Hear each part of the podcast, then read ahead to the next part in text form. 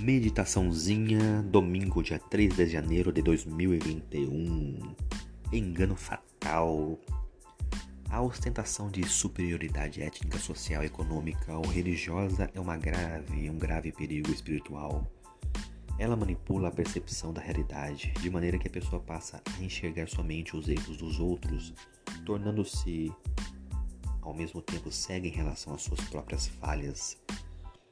Na prática, chegamos a acreditar que não necessitamos da misericórdia divina e que os outros não merecem a misericórdia do Senhor.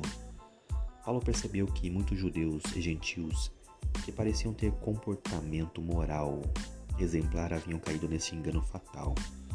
Ele procurou solucionar os problemas utilizando uma retórica brilhante.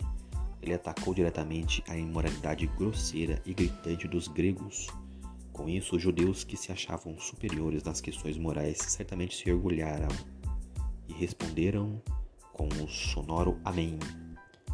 Mas no momento em que Paulo percebeu que tinha esse grupo ao seu lado, ele também o censurou e condenou sua atitude.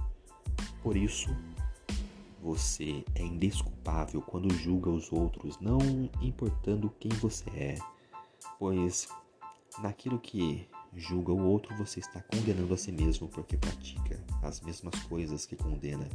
Isso é muito forte.